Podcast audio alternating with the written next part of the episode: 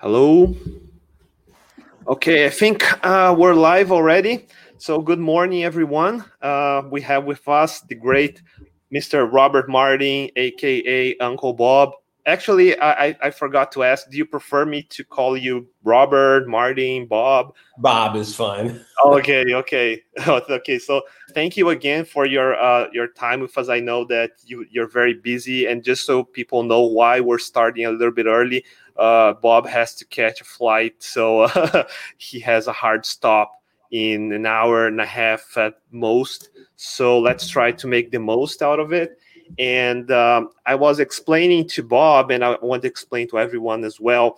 People know that in my channel, I try to explain programming, uh, not the hows and whys tutorials and step by step and why you should uh, choose React or Java or whatever, but I prefer to explain why things uh, got the way they are today through history and i think there's no one no one better to explain history to us than mr bob himself because he actually lived and actually helped it to shape many of the things that we use nowadays. And object orientation is a topic that people has been asking me to talk about for a long time and it's a very very big and hairy subject. So i think the best thing we can do is go back in time where when times were simpler and we can explain possibly how how things evolved to be this big mess that we're in right now.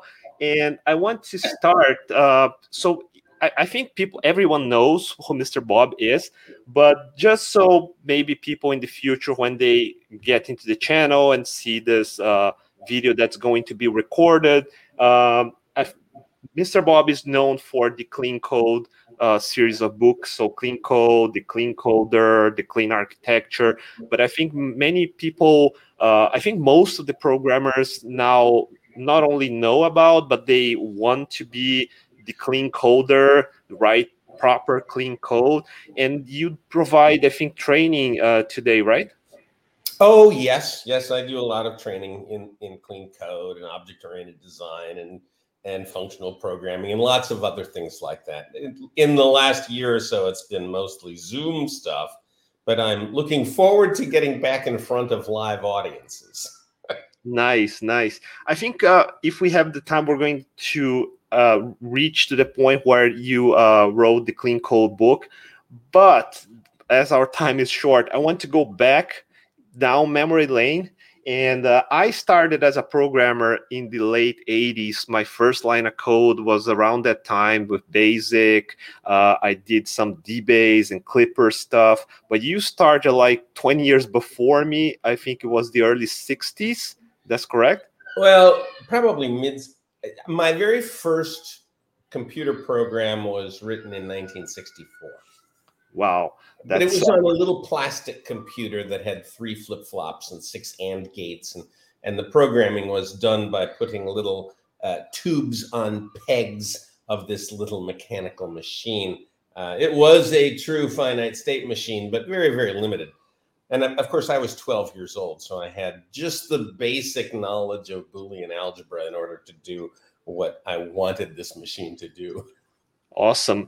And this is the first question because nowadays people want to become a programmer because they see influencers, uh, YouTube channels, uh, events. How does one go about choosing computer programming in the early 60s before the internet was a thing, uh, before computer publications were a thing, probably? What was the environment that uh, made you choose programming? What kinds of uh, uh, uh, motivations you had to choose that line of work? It, it, was a very interesting time. There were no computers available to people. so my mother bought bought for me um, this little plastic computer in 1964. It was a birthday present, my 12th birthday present. And uh, it was just a science experiment, right? I was a scientifically oriented kid. I liked space. I liked anything scientific. My father was a science teacher. So she bought that for me. She thought it would be interesting to me. I just completely focused on that thing. Uh, once I had it, I, I I needed to know how to dominate it. I needed to know how to make that machine, even though it was only three bits. I needed to know how to make that machine work. And when I when I wrote my and, and the word write is not really quite correct, but when I formulated my first program for that little machine and I saw it work I was a programmer. That was it. I knew what I wanted to do for the rest of my life. I was going to make machines bend to my will. and and when and when uh, uh, did you start actually working in the computer markets? When you made the jump, uh, I think uh, after you graduated, probably. Uh, what were what were the options you had back then? So my first job as a computer programmer, I was 17.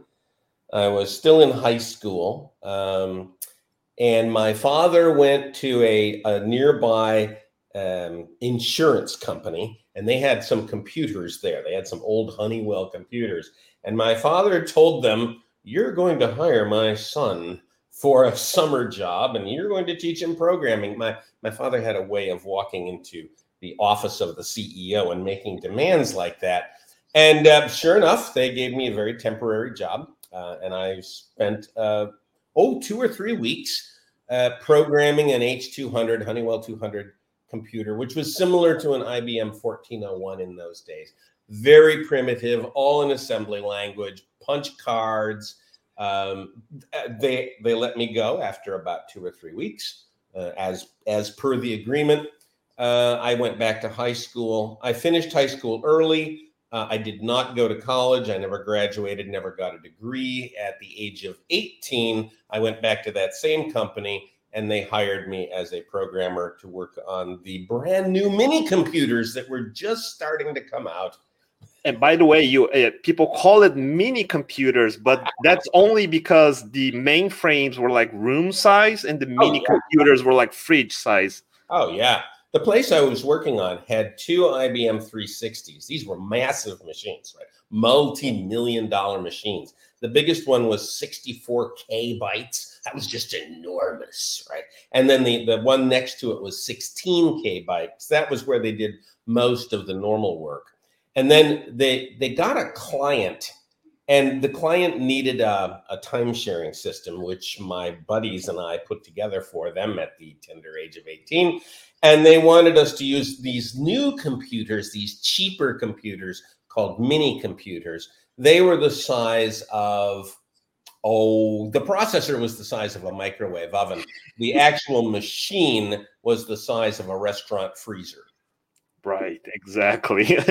and uh, back then, you only uh, used assembly directly because uh, yeah because uh, there was not enough room and resources for any higher level languages right you could you could write cobol on the ibm 360s but most of the programmers even then used assembler language on the 360s for the mini computer there were no options it was going to be machine language assembly language uh, and that's what we did we had 64k in that machine and we wrote a uh, a time sharing system to do to do accounting remotely. We had 32 terminals coming in from from outside, and they would type their commands and do union accounting stuff and print out reports on teletypes. It was fascinating, and we wrote every single bit of code that ran in that machine. There were no operating systems, there were no libraries, there were no frameworks if an instruction executed in that machine, it was because we wrote it.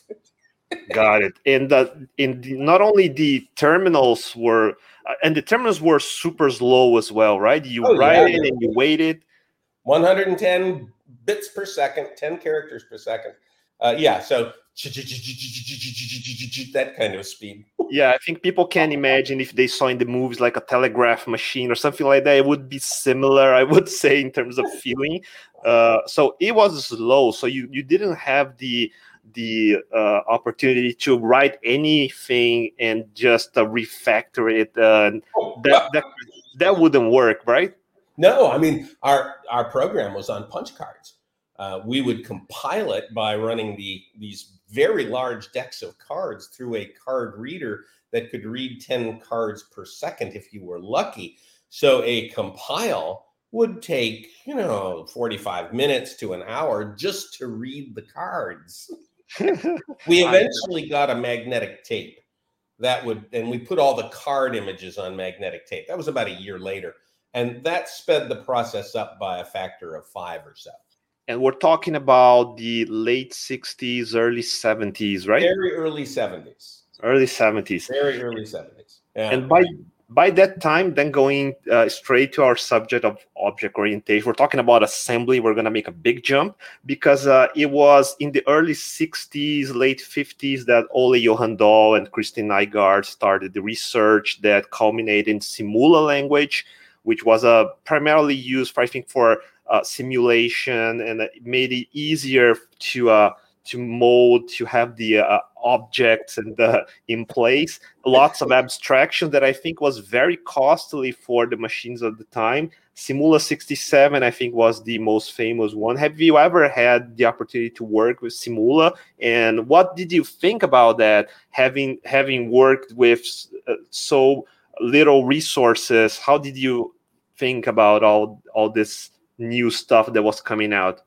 So Dahl and Nygaard got in got into this because they were writing a simulation in Algol, right? And they were they were simulating the ships going in and out of the Norwegian fjords because oil had been discovered in the North Sea, right? So they were at uh, the University of Oslo, I think, and they were they were doing that simulation. And as they did that simulation, they started to realize that they could modify the Algol language in order to make it easier to do simulations. And the way they modified the language was to take the, the function call stack frame, which was on the stack, of course, and they moved it to the heap. And so a, the initial function, which created the stack frame, became a constructor, and all of the subsidiary functions uh, became member functions. This is in the day when the languages allowed functions to declare other functions inside them. Uh, and we, have lost that. Uh, most of our modern languages don't allow that anymore.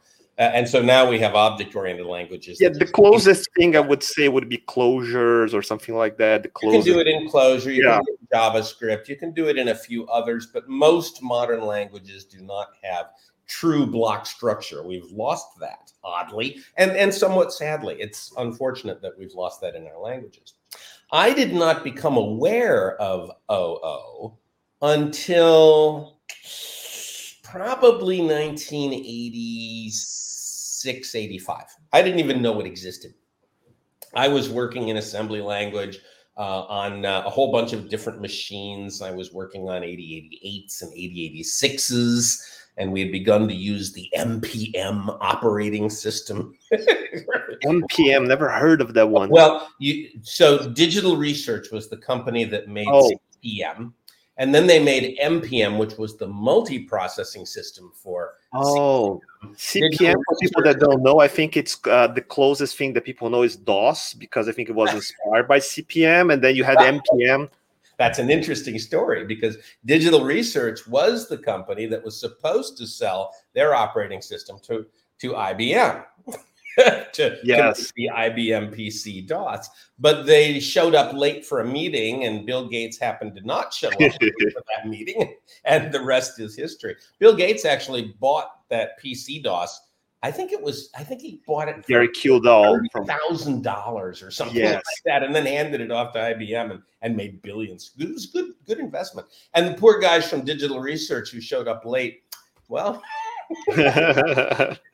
yes, they were looking and, at billions of dollars and thinking that could have been us and it's fun because you mentioned uh, Algol. I forgot to to say that, but uh, back in the day, I think before the '80s, one of the most used languages that were not assembly was probably Algol, right?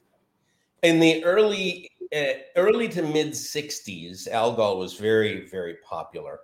Uh, later on, as the '60s went by, the the languages like Fortran and Algol gave way to other languages like PL1 uh, and and then in the late 60s, C showed up, C and Pascal. And uh, there was a little war fought between the C programmers and the Pascal pro- programmers. And the C programmers won that war hands down. Yes. C became the language. uh, except the, the guys at Apple who thought for some reason that Pascal, Pascal language, and they, they did the Macintosh in Pascal, which they later had to change to C. But yes, but because the first of the type wars, the strong yes. typing, the st- strong static typing versus, well, in the case of C, no typing. Yeah, it, it's uh, this is another thing that I like because uh, nowadays people still think the languages are stagnant. They it's either Java and C sharp or the new stuff like kind of Clojure or Elixir. But back in the day, you had Algol, you had Fortran, and the languages that came after that were inspired by Algol. So Modula, so Simula, so Ada, for example. Uh, so they were all Algol like in syntax and feel before uh, we had uh, Kernighan and the others doing the BCPL and C stuff. Uh, did you did you see that transition going? What did you feel about that uh, jump from the Algol style languages to more C style languages? Even in the late 70s, you could see this happening there were two streams of languages going by. There were the the Algolish like languages, which was dominated by Pascal and a, and a few others like that. And then there were the C languages, which really had their roots with Fortran. So this Fortran thread kind of went through into C and then later C++.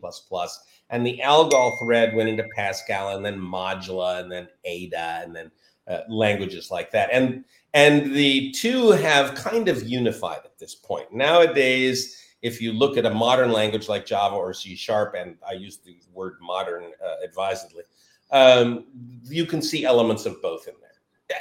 And unfortunately, some of the best elements of both are missing.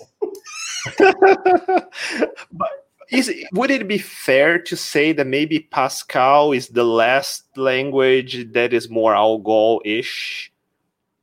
Mm, I don't know. I would think Modula still still qualifies. Um, right. Delphi. Delphi was kind of the object version of Pascal. Uh, so you know that was an attempt to bring the Simula like stuff into the Pascal world. Oddly enough, it was Simula that inspired Bjarne Stroustrup to convert C into C++. So a bit of Algolish like stuff managed to get into the C family of languages, even back with Bjarne Stroustrup.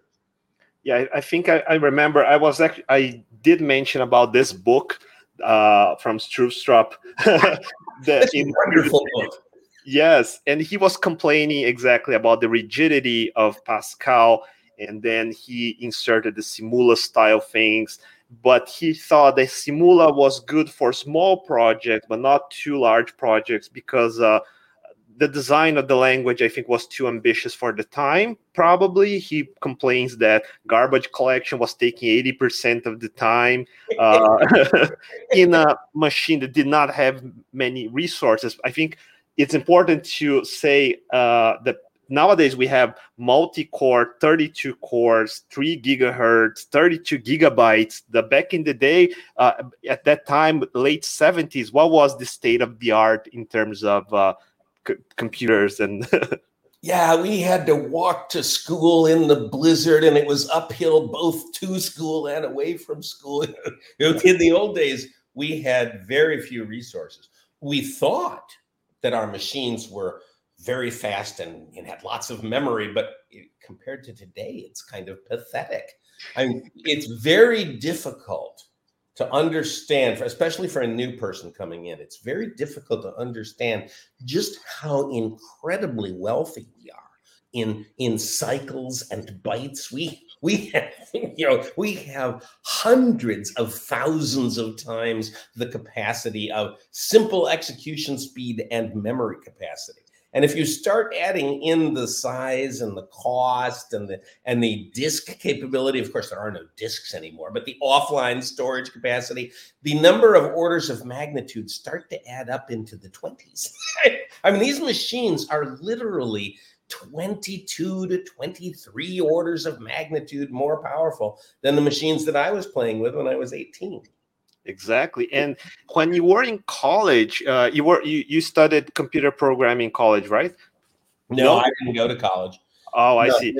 No, I I, st- I was ta- teaching myself how to program. Nice. Uh, my father got me books on on assembly language, on COBOL, on PL1, on Fortran. I was 17 years old. I devoured those books. I read them and I read them, and I had no machine on which I could test any of the programs that I was writing. So I had to execute them in my head. And uh, and your the computers that you had access had punch cards. You mentioned right. Well, yeah, I think once I got a job, once I got a job, I had access to a computer that was Yeah. punch card driven. people Yeah. don't realize that possibly if you had uh, to move moving software back then was actually moving a shoebox of cards in them right Yes, the source code control system was my desk drawer. If you wanted to check out a module, you went to my desk drawer and you checked it out, and there was a little. It's a- it's a physical Oh, drawer. I, did you ever had the uh the problem of dropping a shoebox of cards and oh you did everyone did sure. right Sure. The, and the, the people who designed the punch card system came up with a solution to this long ago. They reserved the last six columns for uh, sequence numbers. So you were supposed to punch sequence numbers in the last six columns. And then if you dropped the deck, you could just walk up to a card sorter, which was a machine roughly the size of a, uh, a, a, a mechanical lathe in a, in a machine shop. Uh, and you'd run the deck through that and it would sort the cards. Of course, nobody did that because no one writes a program from the beginning to the end. You're always sticking cards in and taking cards out. So what we did instead is we would take the deck of cards and we would get a magic marker and we would draw a diagonal line across the top of the deck. If you dropped the deck, well, then you just had to get that diagonal line to line up again. And no that's a good get trick close. You, you could get close. I mean, you know, not perfect. yeah maybe one or two cards with out of order yeah it won't compile and then you know You, you could figure it out. Yeah, because people take for granted that we have uh, IDEs and copy and paste and Stack Overflow. The I, I would imagine what would this the physical Stack Overflow would be back in the day. we didn't have an internet. We didn't have email. Exactly. There was nothing. There were trade journals. You know, you get a magazine once a month. That was in, that was considered fast back then. Nowadays, yeah, Fast as you could get. You could you could write to the digital equipment uh, user group, and they would send you a month later. They would send you a magnetic tape that you had to pay for, and on that magnetic tape would be a whole bunch of interesting software written by other people who had digital equipment computers, like PDP eights or PDP elevens, and that was how we shared software in those days. nice. And that was late. and then you mentioned back uh, going back that you you only heard about uh, or object orientation in the early 80s probably was it with c++ already or No, no. The, the very first thing I heard about OO was articles about Smalltalk. And the Smalltalk machines were multi million dollar machines because this whole bitmap graphics thing, nobody had done that. Right. So these machines were horribly expensive. And the guys at Xerox were playing around. It was some kind of researchy thing they were doing. So we would read articles about that and go, oh, yeah, sure. mhm, yeah, no, we're not doing any of that. the Because we're Xerox? writing assembly language on microcomputers. Actually that's the reaction people still have when they see apple doing some new animation stuff oh we don't need those animations that's the but that was the i think that was 1972 Smalltalk with the xerox Alto then alan kay Dan Ingalls and others uh, were dabbling with this idea and it was very different from everything that came before but at least uh, visually speaking uh, because Oh, yeah. now you were Oh yeah, wildly different. Very, very different. Um, the company I was working for in oh 1980 probably got a um, got the early word processors from Xerox, and and these had bitmap graphics displays, and and they put real fonts up on the screen, black and white, no color, black and white. They had touch pads, not mouse, not a mouse, but they had a touch pad which they called a cat because it wasn't a mouse. Uh, and they had um, a file system which had icons of documents and folders. And you could move documents into folders.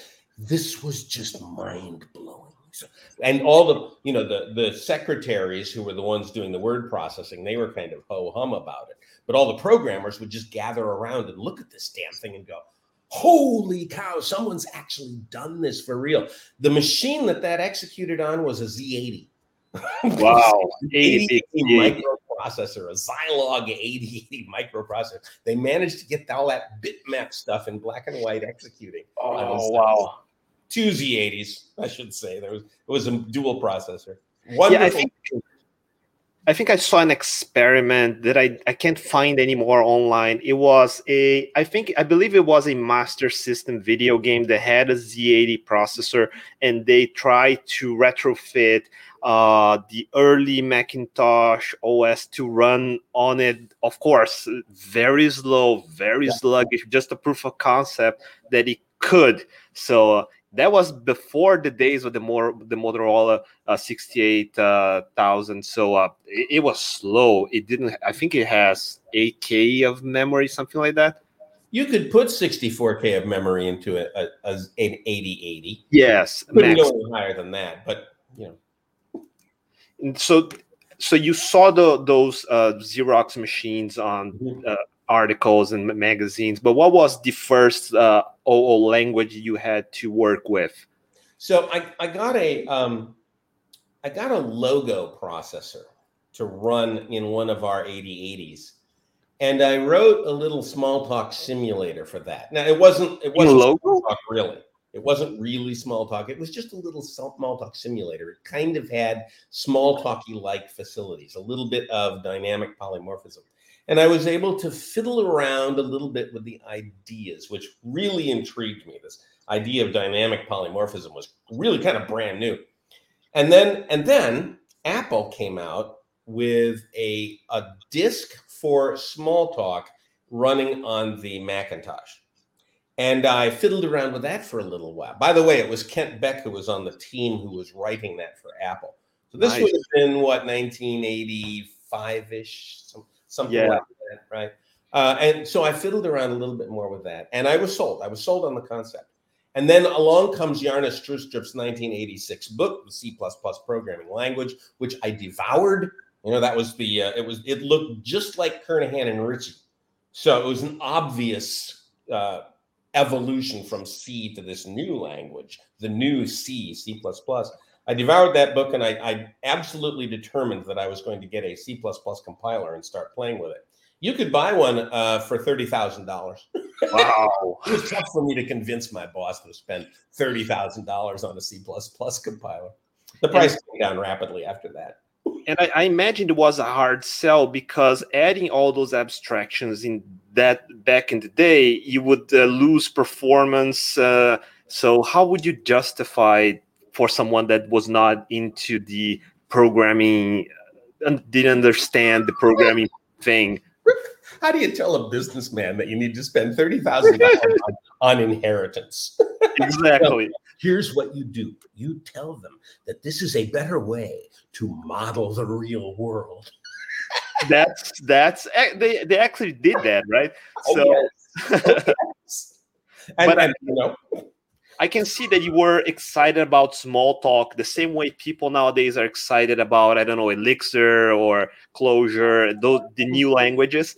And yes. I, I, think the feeling is every, every time is the same. You see something like, oh, this is completely different from the way I do things. I want to do this, even though I can't have that particular language. I want to implement the same features ish in my language. I think that's how Stroustrup also did C with classes and yes. tried to bring some of the Simula stuff into C, and that became C.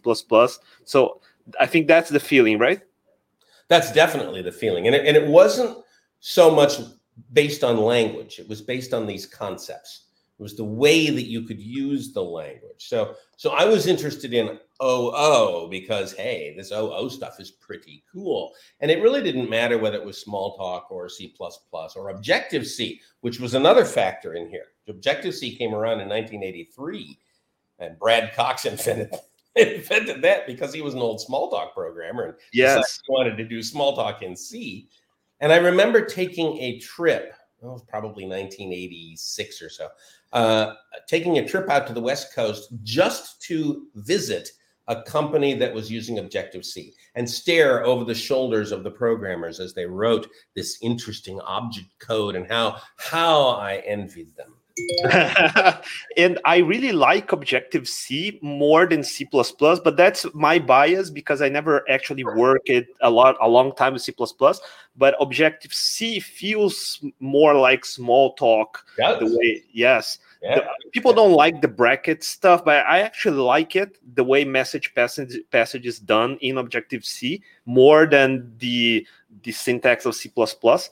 I think it's more fluid. I don't know if that's a good way of describing it, but uh, Objective C definitely. I think the 80s were uh, the, because of Apple, because of Xerox, uh, they tried to crack this graphical stuff because no one knew how that should function. And uh, they added object extensions to pascal object extensions to c to try to make those languages more suitable to deal with graphical components user interface inputs and stuff like that. So did you work with uh, uh, gui programming in the 80s um, yes in the late 80s well, I, I, I owned a Macintosh at this point. I bought a Macintosh in 1983, right, right when they first came out. And so I was able to write in C, not in Pascal. I got a C compiler, and I was able to write GUI programs in C. So I had a fair bit of experience with graphical user interfaces by the time they actually went mainstream. Uh, by 1988, uh, I was working on Sun Microsystems and they of course were graphical based the SPARCstations had nice big monitors with you know black and white uh, screens no color yet. Uh, and we did a fair bit of of um, uh, graphical user interface stuff with that.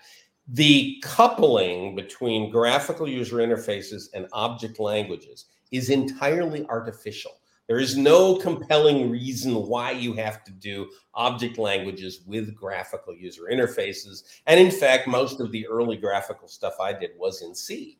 It wasn't in C++. It was only much later that, that we started doing C++ with graphical user interfaces. Um, so that coupling is very tenuous. It's not, not, not obvious at all. And nowadays, by the way, I do a lot of graphical user interface in Clojure, which it's not actually an object oriented language, but it but it has some object oriented features. I sure. Think. And I want to go back a little bit into the early 70s because uh, there's one thing that I find curious because you wrote about uh, now going back going to the 2000s you wrote about solid the solid principles yeah. and there is one principle that i like uh, particularly the liskov substitution principle yeah. because uh, it I, I i was curious about who liskov was Barbara Liskov, and I she's not dead. Yeah, she is exact. Sorry, and uh, it was it is very interesting because she wrote very important papers, for example, for the Byzantine fault tolerance stuff that we use on networks today. And she was also involved in design, I think, in implementation of the uh, CLU, the CLU language. Have you ever used that language? No, no.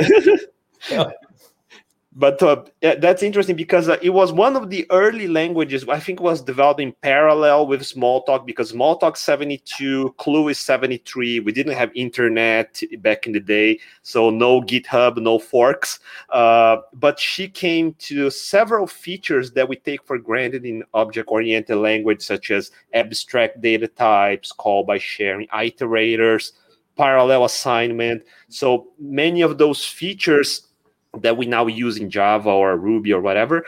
And uh, she was doing that back in the 70s. And I think the early to mid 70s were tr- starting to uh, coalesce the, what we the features that we we think about when we think about object orientation, such as garbage collection, uh, constructors, inheritance, and uh, in my mind, at least, I would say that Smalltalk is the culmination of what I think uh, of object-oriented languages.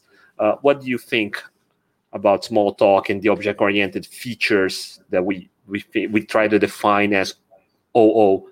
Smalltalk was um, the product of a bet um, that somebody made with Alan Kay that he couldn't write a language in n days. I can't remember what n was, and so he came back n days later with Smalltalk. Uh, he later on said that that was a big mistake. He should never have released Smalltalk. History repeats itself, right? With JavaScript was the same. Yeah, yeah. So um, is Smalltalk kind of the def- definitional object-oriented language? And the answer to that is no. It's not. It's a very interesting language. It's dynamically typed it does have dynamic polymorphism, uh, but it does not have a number of the features that, say, C or Java or C Sharp have. So there's quite a bit more to object orientation than Smalltalk. If you want to take it down to a, a very reductionist view, Smalltalk might be the simplest possible object oriented language. Maybe. Right? Uh, clearly, C is not. agree. Very much agree. I think those are two extremes. Yeah. Well yeah. definitely apart from each other. Yeah and even uh, Smalltalk was a, an oddball because uh, i don't know if it since the beginning it had this image oriented environment it, it, closes itself in a virtual machine like environment where you can save the state, restore the state, and have live objects. I think that that concept uh, is very difficult to wrap your mind around if you're in the 80s, for example. That concept was prevalent in a lot of of uh, environments like the 4GL databases. So back back in you know we talked about languages going in generations, first generation, second generation. Nobody knows what these generations actually mean. But there was a period during the 80s where they came up with all these 4GL databases, things like FoxPro and stuff like that. And they all had this common characteristic of image. You, when you created a data structure, it actually stayed around. It didn't disappear when the program exited. So it became part of your environment that you could add more and more programs to, and so on. Smalltalk had that feature. And it was one of the reasons that Smalltalk failed as a language. Most programmers could not get their head around this idea that there weren't any source files. How do you check something in and out of source code control if there's no source files? Now, Smalltalk had a solution to that, but it was difficult to get that into your head. I think it's, still difficult because I, I try to use the uh, nowadays we have open source like Squeak and Pharo. I think it's yeah, based yeah. on Squeak. And when you open that environment, it's not obvious what you should do. Uh, where do I write the code? Where should I run it? It's very, very specific to that environment. And uh, you, then you go from the, then you go to Sun, and I think uh, at Sun, uh, did you work in the Java project or? No, like I didn't work at Sun. I worked at a company where we used Sun. Oh, okay. Right. Yeah, we were doing telecommunications stuff. Very fascinating stuff. Lots of GUI diagrams on the screen and network diagrams and stuff. Lots of very cool stuff I did in the '80s. Yeah, and then in the 80s, uh, the 80s, it's when the uh, we had the breakthrough of microcomputers, the personal computers, but uh, and it was very early days, so you didn't have a lot to work with. Uh, DOS was the pinnacle of what PCs could do in the 80s. and uh, then the Macintosh came with the graphical user interface, but in the serious programming corporations. Uh, I think IBM, uh, Honeywell, and the uh, what was the others? Uh, then you had DEC and Sun mm-hmm. in the workstation and mini computer stuff. So how was that environment? Because it's fun. I, I ask pro- new programmers, young programmers today. S- several of them don't even know what IBM is nowadays. Itty bitty machine. Um, so even in the late 70s, 1978, 1979, it was becoming very clear that the mainframe computer companies were behind the times. IBM was behind the time. Uh, Burroughs was disappearing. RCA was losing market share. It was it was all going away, and and the operating systems they were using were just wrong, just yeah, terribly wrong. Unix had already begun to become popular. and it was it was a kind of background thing. It was an underground. Uh, you would get a Unix-like system on one of those DEC DECUS tapes, those user group tapes that you could mail in and, and get a tape from, and then you could get that running on your PDP-11, or you could get it working on your VAX, or you could get a shell that would run on the VMS operating system on a VAX, but it would make it look like Unix. And more and more programmers started to use this Unix like feel, even in the late 70s. And, and it was very obvious how this was going to go, right? Sun Microsystems eventually just went, okay, it's going to be Unix. Sorry. You know, uh, what does Sun stand for? Uh, I don't remember. Stanford University Network. That's oh. what SUN stood for, Stanford University Network. And that was, of course, a Unix system, Unix networking system. And it was Sun who came up with the mantra the network is the computer. It's not the individual processors, it's the whole network. Of course, we live that world now. yeah, they were very ahead of their times. and I think even Java is the is the poster child of uh, their ambition that still stands today. So I think they did something interesting. so Sun was absolutely dedicated to C++. They were that was it. That was their language. C++. Everyone's going to be doing C++. They the SPARCstation came with the C++ compiler. It was the GNU compiler, of course, you know, the, the open source one. But everybody had to do C++. And then along oh, you know, 19, what, 89, 19, no, no, later than that, uh, 95, 96, 97, that time frame.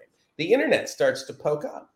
and there's this HTML stuff and these URL things, and, and no one really knows what they are. And uh, Sun decides that this is going to be uh, really important.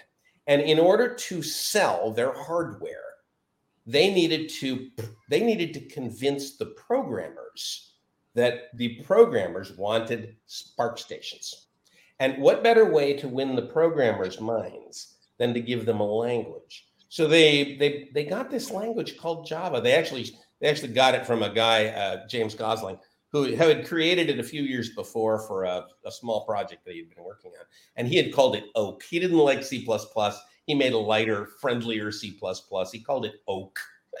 And then Sun says, Ooh, Oak, we should call it Java and then try and win the hearts and minds of all programmers. and it worked. Yeah. It worked. It worked. Yes, yes. And that well, was the sort of yeah it was the mid 90s and uh, that the whole story i think it was a turbulent one because we we go from ada to algol to simula to smalltalk object pascal objective c c++ mainframes mini computers microcomputers. So the 70s and 80s were were really uh, exploding in new stuff. How did you yeah. keep up with all of that back in the day without the internet without stack overflow? So very interesting times, right? Every 18 months, the power of the machines would double. And and when you are living that, that's a slow pace. Uh, okay, every 18 months, everything doubles. Okay, well, you just have to buy new computers and, and buy better hardware. And oh, we can write a little more software now. Ooh, we could upgrade from 64K to 128K. Ooh, we can go from 128K to 256K. It felt slow looking back on it, of course, it was absurdly fast. It was exponential growth, but you don't feel the exponential growth when you're in the midst of it and it's got a doubling cycle of every 18 months. As that progressed, we got better networking. At first, it was all dial up, of course, you know, dial up networking at 9.6. and that was considered fast. I remember that speed. I used that. six. That was that was lightning fast. That was you could send a 12 kilobyte file in seconds. And 12 kilobyte is a lot of text. It's wow. like a whole volume of a book, a big book. so that I remember that feeling of empowerment that you could send all that information in a few minutes. I remember the first time I sent an email across the country. It was probably 1985 or 1986, and it was through dial-up but we managed to get into the backbone network and and then we could email people anywhere who, who had an email address. It was, so much power. Of course. And then it became junk mail. but back yeah. in those days, you read every single email because anything that came in by email was by definition important. Yes, I was using BBSs and FidoNet and stuff like that. It was very interesting because the emails from BBSs, you sent a message, you waited a day for it to sync with the other service, then the other day someone would receive it and then reply back. And so there was a 24, 48 hours window between replies. And I, I, think the now that we got to the 90s, and that's interesting because Sun, it was the the most uh, liked technology based company in the 90s. Uh, everyone, it was the equivalent of a Google in the 90s, I think, something like that.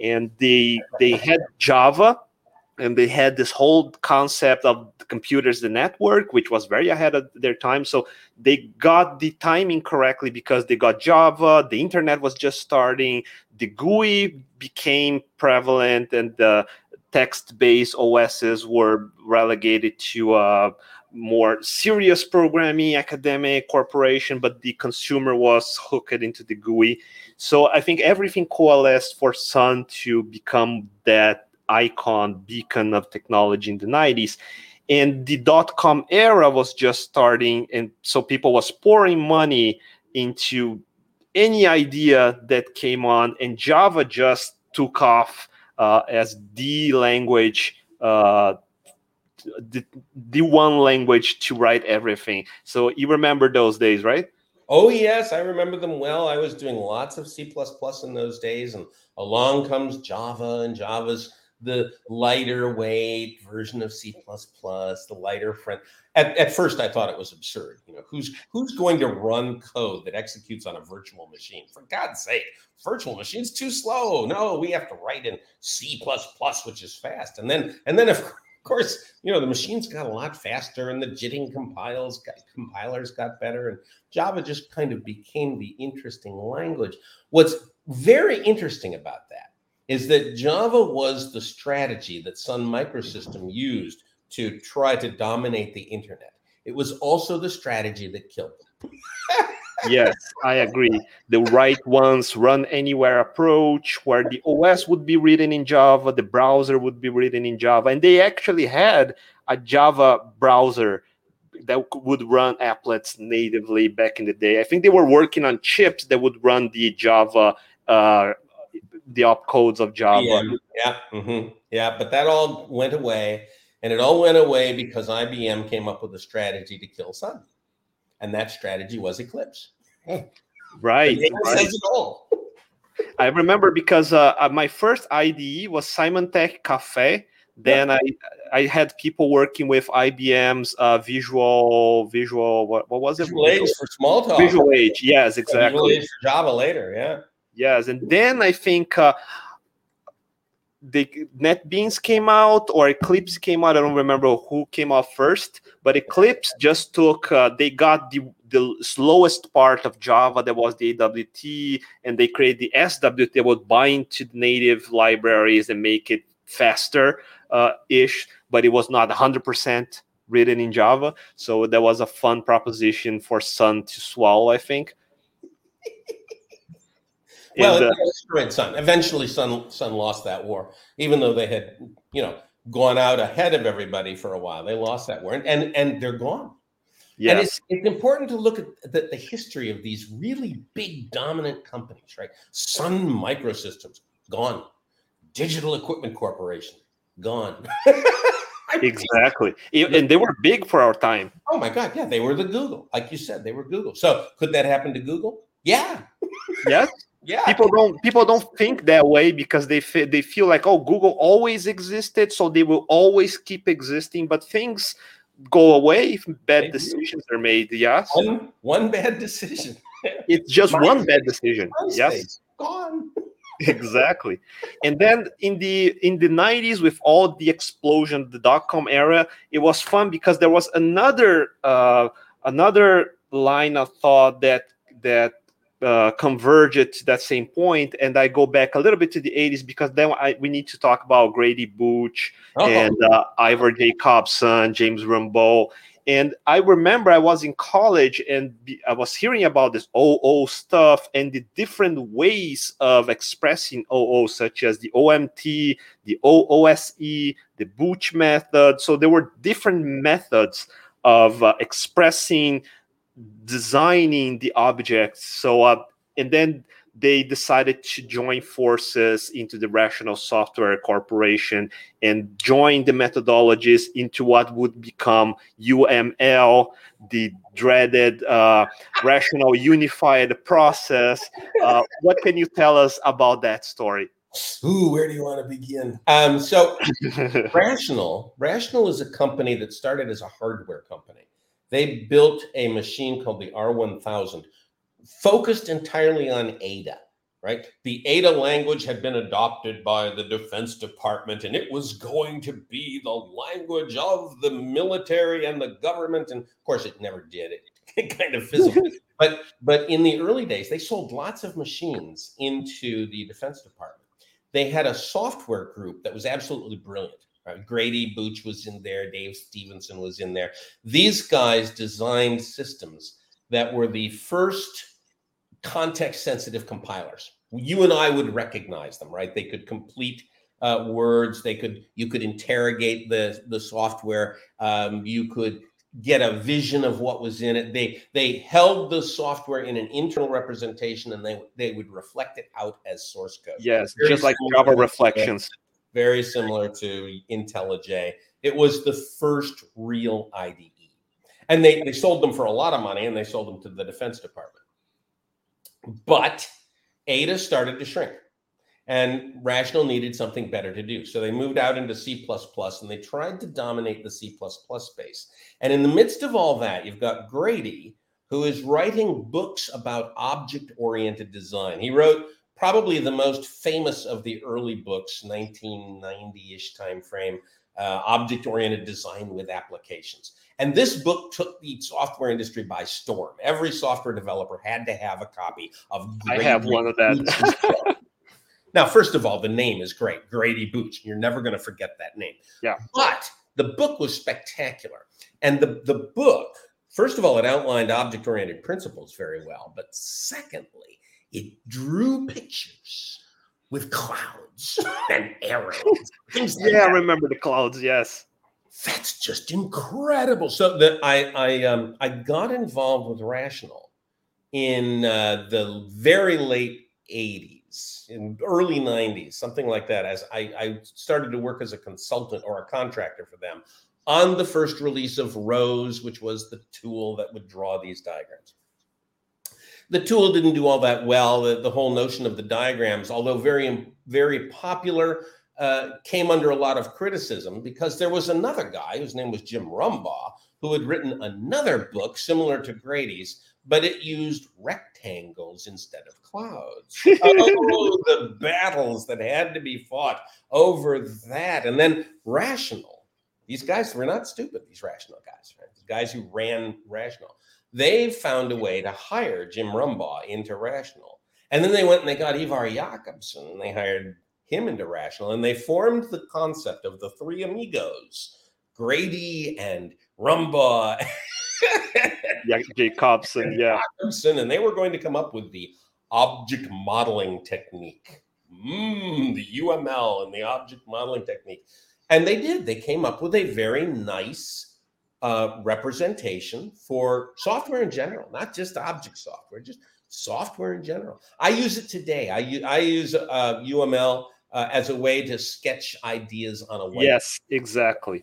Great. It's a great way to take a rather complicated software idea and boil it down to very simple to draw ideas on a whiteboard that everybody can look at and go, yeah, okay, sure. Makes I don't sense. use it as any kind of formalism. That was the early idea that this would be formalized, and then you would you would spend months drawing these diagrams and then you would spend more months translating them into code. That idea failed horribly. But the idea that you would you would use these diagrams to kind of give yourself ideas a shorthand to play with coding ideas that works out very well for me at least and i i, I teach that technique And actually, uh, I I was working as a consultant in the early 2000s, and I was the one that received uh, chunks of paper books with uh, field with UML diagrams, hund- hundreds and hundreds of use cases and component diagrams, all of that, and none of that would translate to proper software because paper does not compile. So they, they spent like six months writing that book and yeah. another two years rewriting that into software. That was insane. Absolutely yes, it was insane. It was insane. It was insane, but we didn't know that it was insane. We thought that that was the progress. We thought that you would start at a high level and finish the entire high level thought process, and then you would elaborate it into something slightly lower level, and then you would finally elaborate it into code. This was the waterfall model analysis, design, implementation. And we were all convinced that that was the way. Everybody had to work that way. And we, we couldn't understand why it wasn't working. exactly. more of it and more of it. It has to work. If we do enough of it, it'll work. If we do enough analysis and enough design, it's got to work. And and we didn't actually realize that it wouldn't work until right around 1995. and I, I, have a theory that because of the history that we were talking, when back in the day when we were you were working with machines that could only spit out 10 characters at a time, you couldn't refactor your code at will. So you had that mindset of trying to make it work the first time because otherwise it would be painful to sort physical cards around. So you had to plan things before you committed to type it in the teletype. So you had a, a lot more thought going on before the code writing. And I think many of those those people that designed those methodologies kind of had that in mind that it would be great if we could plan it all ahead of time and then the coding would be an afterthought. And i think the Rational Rose uh, suite of applications they were uh, the target was to have i think they even had uh, uh something called model driven design or something like that where you would yes where you would make the class diagrams and stuff like that and you would derive the java code directly from the diagrams right Absolutely. Yeah, that was a big deal. Some we needed some way to shortcut this horrible analysis design implementation process. And so the model driven architecture idea started to percolate in the late 90s. And the idea was that you would take a, a very well specified UML diagram and translate it into C or Java or .NET. And it would and the code would just come out. It would just come out and the programmers would only manipulate the diagrams, never the code. That was the idea. Of course, that failed horribly. But there was a side effect of this. There was a company formed around this idea, uh, and it was Pete Coad's company. At Peter Coad, he wrote a lot of early object-oriented yes. books, right? And he wrote this uh, Together J. Together J was an IDE in which you would draw UML diagrams, and the code would appear in a window next to you. And then you could modify the code in that window next to you, and the diagram would change. So the two were, were reflected by each other. Together, it was a really interesting tool. I don't think anybody actually used it for anything, but it was a very interesting tool. And then Peter, I think, experienced a personal tragedy and he kind of pulled away from Together J.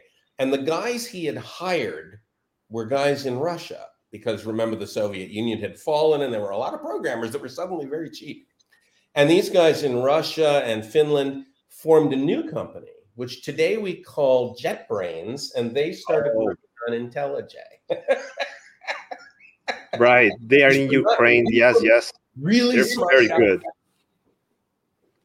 And this whole idea, it was an evolution because in the 90s, we had this uh, notion of object orientation, but the languages were not ready for that. But you can have, of course, modular modules and components without having objects. So you had this notion of rapid application development or RAD, where you had Visual Basic and uh, uh, several other languages slash environments where you would drag and drop components, but you would still have to write a little bit of code. And then the UML folks decided why not go all in and just write only diagrams and not write a single line of code. So I think that was a theme in the 90s where people were trying to make that work and we realized that it would probably not work. So that's the way we thought of it back then. We said, well, by 1995, it became kind of clear that this waterfall thing just didn't work. But you you said it right. The reason we got into waterfall was because writing software and making it work was immensely painful. Like a compile could take all day. yes. So the idea that you would, you know, write a little code, see it work, write a little code, see it work, that was not there, right?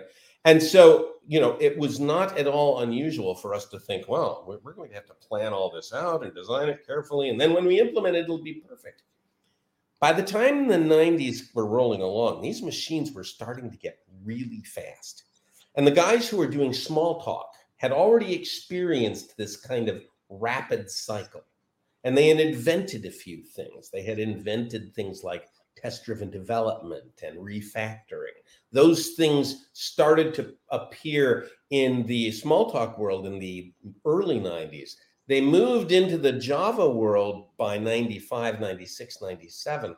And everybody could take a step back and say, wait a minute, why are we doing all this analysis if we can just kind of go a little code, see it work, a little code, see it, we could actually make the code in little iterative cycles. The reason that that waterfall really failed is that waterfall is in opposition to the goal of software. The goal of software is change, right? It's software, flexible product. Right? the whole reason we have software is so that we can change the behavior of our machines. And waterfall is a mechanism to create something unchangeable. So in the end, by 95, 96 timeframe, we started looking at that and going, well, our machines are going to let us go much faster. We can go around the loop really fast. We need a different process. And that's when agile was born. Exactly. And uh, I, I, I was reading your i didn't read uh, all your book the, the clean architecture yet. Uh, and it's fun because i'm reading it now now that i've been through the career of programming and mm. it's uncanny how the conclusions that we we come about are usually the same with different names uh, i think uh, every programmer that has been through all the trouble they usually will if if you reflect hard enough you will come get to the same conclusions it's not something that oh it's just a, it's a mystery secret that only the illuminated will uh, get by i think this is an important realization because beginners feel overwhelmed by all the things but it's about the practice and the care about the code itself. And what happened, I, I feel happened uh, during the uh, 80s, 90s until the 2000s is that we because software like you wrote is soft it's it's not hardware. You don't have the laws of physics you don't have weight you don't have gravity you don't have any of that. Any software any programmer will describe software in a different way from another programmer which is not the case with a physical construction where we can agree on many parameters such as the weight uh, such as the material resistance and everything else. So we can define a, a building very precisely that other engineer will be able to understand by a margin of error. But software it's very difficult to describe without writing it uh, writing the code. And i think the challenge that was people were trying to uh, crack uh, in the 90s was to realize that vocabulary, the language that would describe the programming, uh, the software itself. And I think they went overboard and too far on the definition of what should be soft. And they got afraid of the software because of the painful uh, experiences that we had before without considering that technology would evolve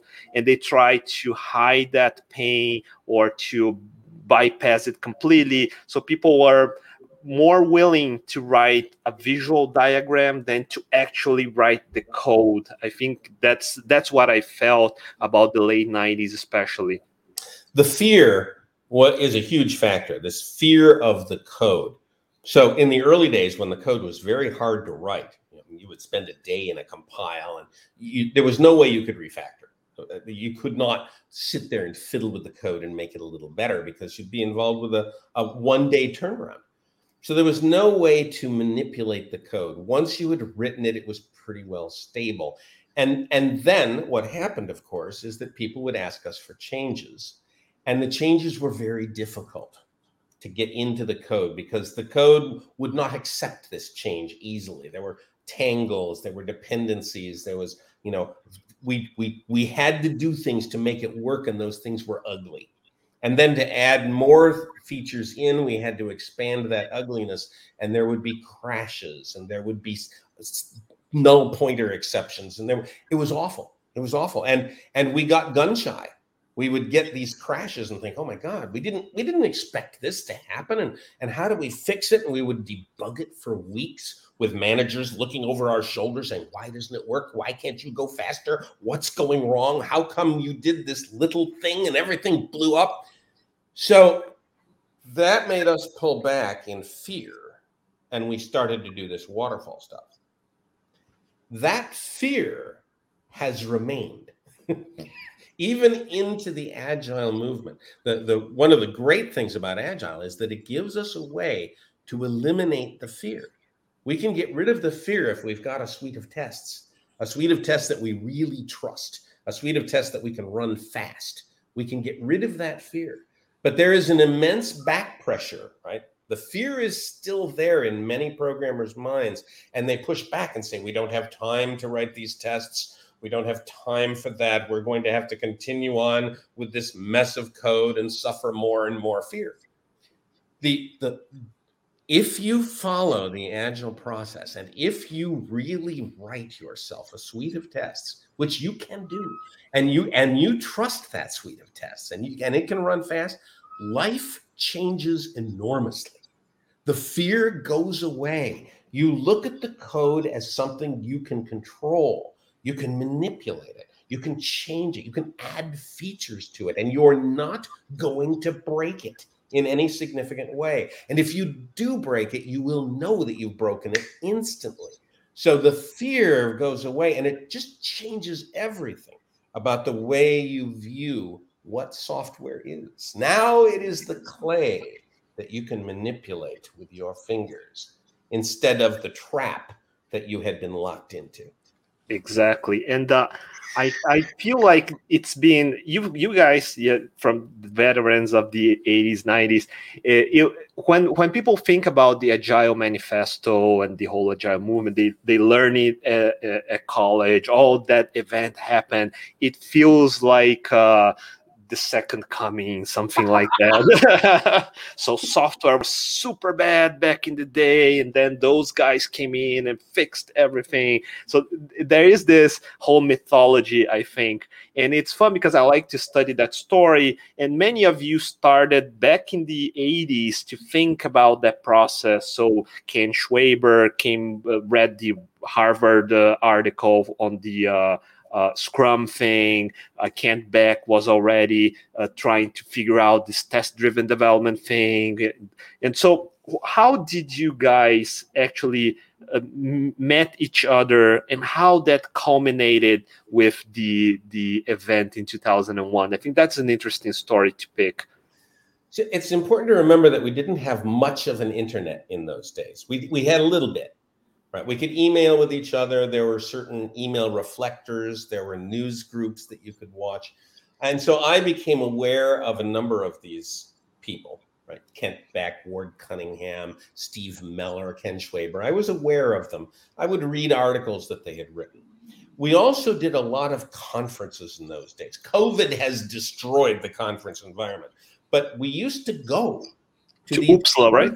We used to attend. I used to teach at them. I used to go to talks, and I would listen to a talk by Kent Becker, by Ward Cunningham, and I would introduce myself, and we would get to know each other. So, so we had this kind of um, knowledge of each other. In 1995, Kent Beck and Ward Cunningham and Grady Booch and a bunch of other folks started the Patterns movement. And the patterns movement, the design patterns movement, was was very energetic. There were email reflectors that you could read all this stuff on. There were conferences that we would go to, and we got to know each other pretty well. And then Kent Beck puts out this this idea of extreme programming. Now that, that was not a new idea; it was an older idea. Ken Schwaber had already done the, the paper on Scrum. Uh, this this snowball of agile was beginning to roll, but Kent Beck gave it one heck of a kick in the in the pants by writing this book on extreme programming, and and it was right at the heat of the dot com era right? So everybody wanted a new way to do software, and it had to be done fast, and it had to be done right. And yeah, you got it. There's the book. Yeah.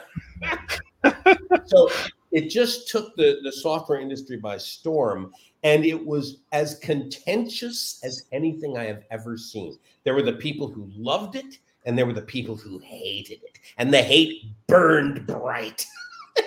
I remember that time. Yes, I was right in the middle. Yes and the love. The love was absolute. It was it was really a, a very interesting time, very polarized, very contentious. And in the midst of all that, a bunch of us decided to get together and see if we could hammer out our differences. Uh, and it was mostly the folks who were involved with these lighter weight processes like Scrum and extreme programming and FDD. But we also invited folks who were much more in the uh, waterfall camp. We invited Steve Mellor. We invited Ivar Jacobson. Uh, Ivar Jacobson's daughter was going to come, but she couldn't at the last minute. There were a number of, of interesting little things that happened in there. But we all met at Snowbird in February of 2000, 2000 or 2001. 2001 yeah. Remember? it was one of those years. I think it was 2001. It was. Uh, at, at first was a get together, good friends to discuss stuff. I wouldn't call us good friends. okay. Uh, we were all consultants. We were all extremely arrogant and very opinionated, and we did not agree with each other. So it was a group of people who had a goal, but a lot of disagreement. And so, usually, when that occurs, you have a nice little brainstorming session and you draw little pictures and maybe you write up a little article and it's over. That's not what happened here. Something different happened here. And I, I think it was because of Ward Cunningham, although other people think it was Martin Fowler. And we can't, we, nobody remembers. But somebody wrote those four lines on the whiteboard. And, and it didn't start with those four lines, it started with three lines, and the wording was a little different. But the big concept there was there are things about Agile that we like. There are things about Waterfall that we like. We just like these Agile things a little bit better. Not that there's anything wrong with Waterfall, mind you, just that we like these other guys a little bit better. And the whole room just kind of went, oh, yeah, that's why we came here. The meeting was essentially over at that point. There was a few little cleanups that we had to do, and we had to decide on a name, and we picked Agile because it was the least offensive of all the ones that we thought of. And then we all went home, and that was the end of it. And Ward Cunningham said, I'm going to make a website and I'm going to let people sign it. This was early days in the web.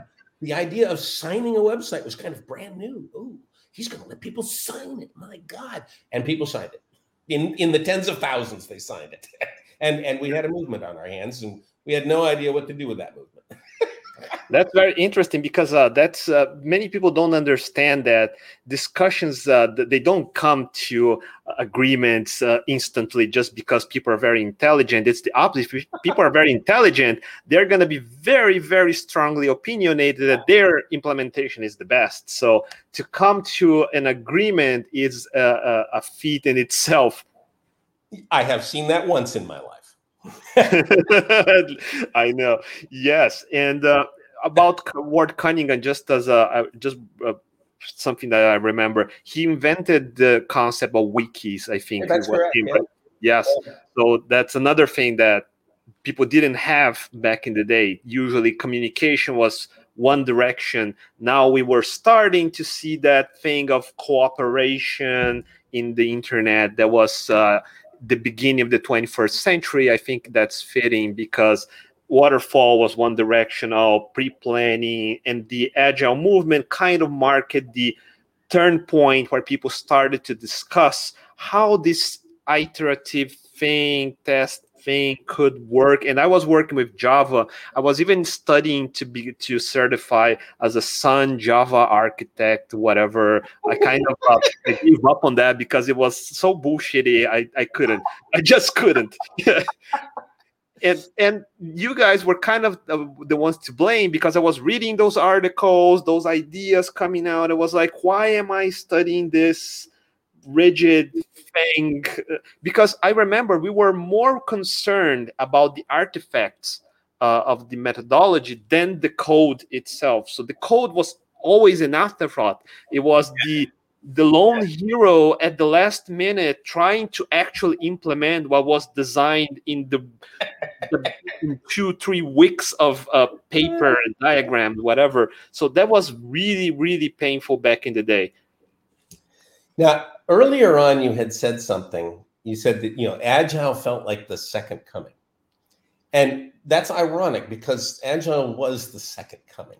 Uh, yes. when the very when software began in the late 1940s and the early 50s, the way they wrote their code, and it was small code in those days, the way they wrote their code was very agile like. They wrote a little bit of code and then they tried it, and they wrote a little more and they tried it. The uh, the the software for the avionics in the Mercury space capsule. They wrote their unit tests in the morning and they made them pass in the afternoon. There was this agile-ish kind of feel to the way software was done in the first decade and a half. And then it changed, and it changed almost overnight in 1970. Just all of a sudden changed. And I think the reason it did was because the early programmers had all been old. you know, when when computers first came out, there were no classes. You couldn't go to school to learn how to program. So so it was a bunch of old people who, you know, read the manuals and tried to figure out, okay, we can make this work. old guys who wrote Fortran and stuff like that. And in the 1970s, the early 1970s, the first university graduates came out. And they came out in the tens of thousands. And they were very young. They were in their early 20s and they were almost all male for whatever reason. Prior to that, programmers were predominantly women. Now they were men. They were young men, young testosterone driven men. And I think the industry went a little insane because of that. And we needed a process. Managers wanted a process, and Waterfall was there for us. So I think that had a lot to do with the way that we lost Agile. And then it took 30 years to get it back.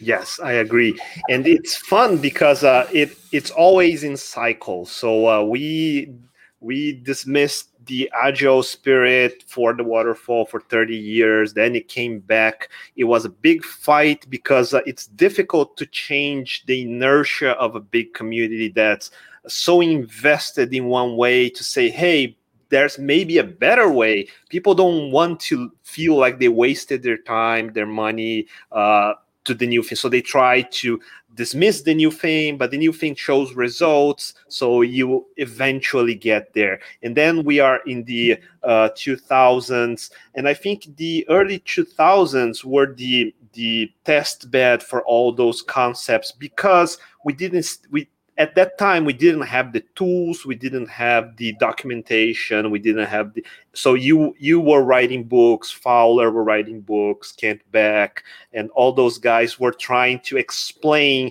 how you should apply those techniques and how they would help out um, bringing better software.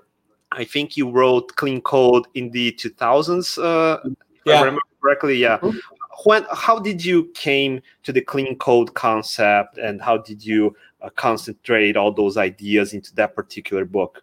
It was a moral dilemma. Um, I, I, had wanted to write a book like this for a long time but i did not feel worthy. How, how, how do you write a book with the title clean code? How do you how do you assert that your way is somehow better than every other programmer's way? That was a deep moral dilemma, and I, I resisted writing this book for a long time. I thought there was there was no way that I could, as you know, Bob Martin, write this book that that was so arrogant as to con- claim that it was the way of clean code. And then one day I, I looked around and I said, well, damn it, somebody's got to write this book. I just said, all right, all right, I'll do it. Uh, and I tried to make a big disclaimer up front, you know, saying, well, look, if this is just the way I do it, you don't have to do it my way. Just think about these ideas. Uh, and well, I guess the rest is history, but the book did very well. yeah, and I remember your book because it was it was very modern for the day, and it kind of felt uh, because uh, I was uh, I was reading about programming since the 90s so i had uh, i was reading this book called code complete by Steve oh, McConnell. Yeah. So mm-hmm. it felt like a good continuation, a new version of that spirit. Because uh, many people dismiss Microsoft, especially in the 90s, because the browser wars, their business practices, uh, the Windows 95 thing, and everything. Microsoft was not very well liked, let's put it this way. But they did try different programming things. For example, they did have continuous integration in the 90s. So they had nightly builds. So the code complete was written in micro, at Microsoft. So they didn't know, at least in theory, how to write good code, even though we had lots of security bugs and stuff like that. But I think they were a victim of the internet because they were not fast enough. They didn't understand the consequences of having this network effect because they were all local computers with MS DOS and they derived Windows from there.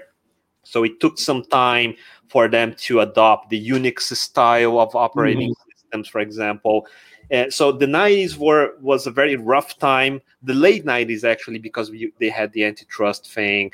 But I think the idea of, of clean code and cleaner code would coder would I say uh, it was not so prevalent until the the mid 2000s i think. So people would, would not they didn't like to be programmers. They wanted to use the programming as a step to get to uh, uh, higher positions such as architects such as manager so there was not a concept of uh, oh I, I like programming i want to be a programmer for the rest of my life. That that started to change i think in the mid 2000s did you feel that way back then? I don't know if it's changed much. Um, i think programmers many programmers are still looking at uh, programming as a kind of interim thing until they can get into management or something else. Uh, but there are more there are more of us who look at programming as a long-term career right? And the idea that we would elevate ourselves to some kind of architect level or something like that is not very popular right? Senior programmer sure. Lead programmer sure. You know that, that kind of progression is it's not bad. There are not very many companies that have dual tracks management and engineering tracks right? but more and more are. And it's a nice it's nice to be on the engineering track. If you're a geek and you like code it's nice to be on that on that engineering track.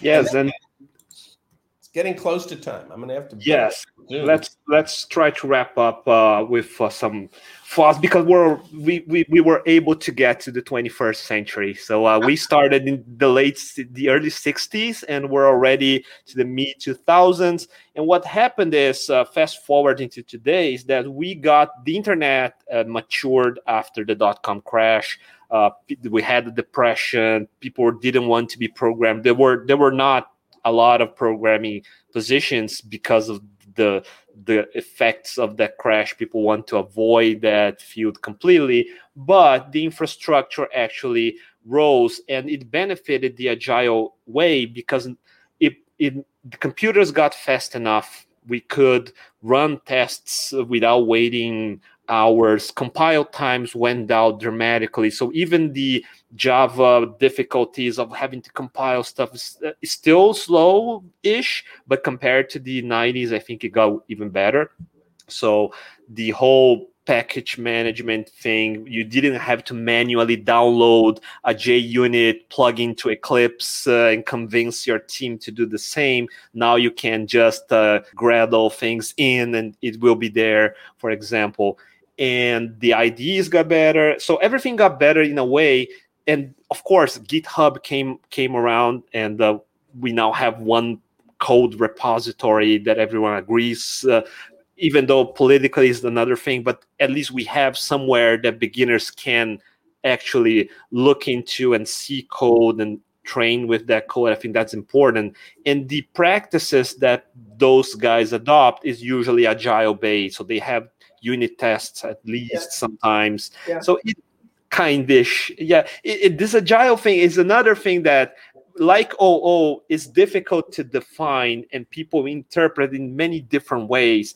Uh, I think uh, Dave Thomas wrote in 2013 about the post agile, why the agile way was kind of dying, and how did you how did you see that progression from 2001 all the way to here with how people hijacked the agile theme into their. Oh, I don't know if hijack is the right right word, but there there have been a number of organizations and consultants who have tried to put adjectives in front of agile, and you know, lean agile and, and scaled agile and less and more and whatever, safe and a whole bunch of adjectives in front of agile, and that's all fine. Fine. Let the consultants do what they're going to do. Let the organizations do what they're going to do. It does not change what agile began as and what agile will continue to be Agile was a um, a stake put in the ground, right, in 2001, and it hasn't changed. There's no one, no one's going to change the manifesto. No one's going to change those early ideas, uh, and the ideas are still perfectly valid. So I wrote the book Clean Agile in order to, you know, put that stake back on the ground and just remind everybody what agile was and is and will be uh, and and it's it's just the same as the techniques that the guys were using in 1955. a little exactly. bit refined, a little bit refined, but you know we don't want to go through another 30 year uh, uh, desert of waterfall. Yes, and I think many of the things that people consider modern nowadays, such as microservices, for example, it's like uh, RPCs in the 90s, it's like Corba all over again. We changed XML to JSON, uh, but uh, the idea is the same. So many things that people consider super modern is actually rooted in something that came before. And I think that's the whole idea that I want to convey with this conversation that uh, usually we're rediscovering things and people think that we did programming wrong in the past. I, it's not that it was wrong. I think it was the cons- the results of the environment of those yeah. times. Mm-hmm. i think that's the the whole message. What would I, you say? I agree with you. I mean there is really nothing new coming out in software. The languages that we're seeing now are really not new languages. They're they're just uh, languages with some of the features that have been shuffled around a little differently. There, you can't point now at a language and say, "Well, that's entirely new. Wow, new concept." There was a time when that was true. You know, when when Prolog first came out, whoa, well, that was a big deal. Or yes. Forth came out, ooh, boy, that's a different kind of language. Even even C was kind of alternate kind of language, but nowadays eh, they're all pretty much kind of the same. And, and we're stuck in this bizarre cycle where we think we think that we're still on the exponential curve. We think that the, the hardware is still going faster and faster and everything should be moving upward, upward, upward, but it's not.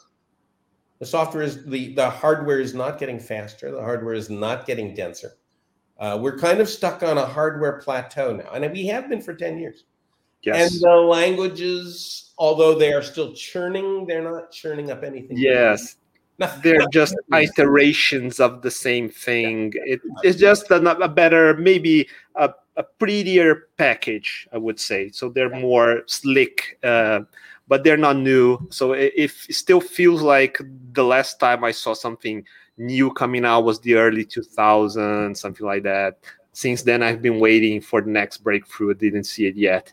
And with that thought i know that you have a hard time uh, to stop right now because you have the plane to catch. Yep. so i hope maybe we can continue this conversation sometime else but i oh, think sure.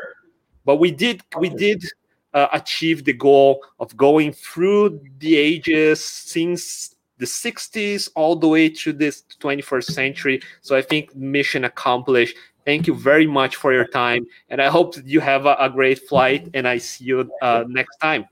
All right. Thank you. Thank you very much. And I see you all later. Bye bye.